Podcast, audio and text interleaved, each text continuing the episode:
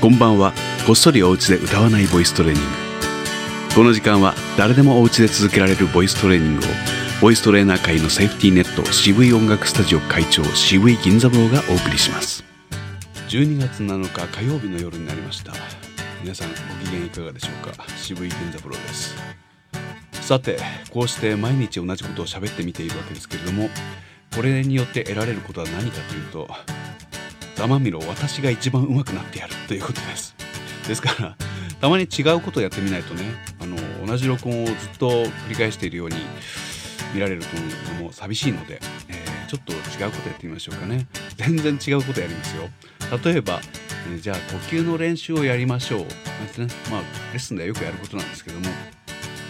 7拍吐いて8拍目に吸うの繰り返しです。分かりやすくやりたいですけども分かりやすくすると息の音を「はー」と聞かせなければなりません。この「はー」と息の音が聞こえている状態っていうのが実は喉に抵抗を作っている状態でどんどん乾いてしまいます。これいいことありません。ですので本当はこのようにえー、マイクに乗るかどうか分かりませんけれども本来乗らないのが正しいのでもうこれは仕方ありません、えー、手拍子だけが聞こえてくるかもしれませんがこれは呼吸をしているんだ吐いているんだと思ってください。そして8拍目にこれも実は「はっ!」で吸うと、えー、吸ってる音に聞こえてとてもいいんですけれども、えー、本来は音がしないと吸ってあげた方がいいわけです。だからもう手拍子しか聞こえません。でもちょっと繰り返してやってみましょう。8泊、えー、4回ぐらい繰り返します。7拍かけて吐き8拍目に数の繰り返しです。1 2 3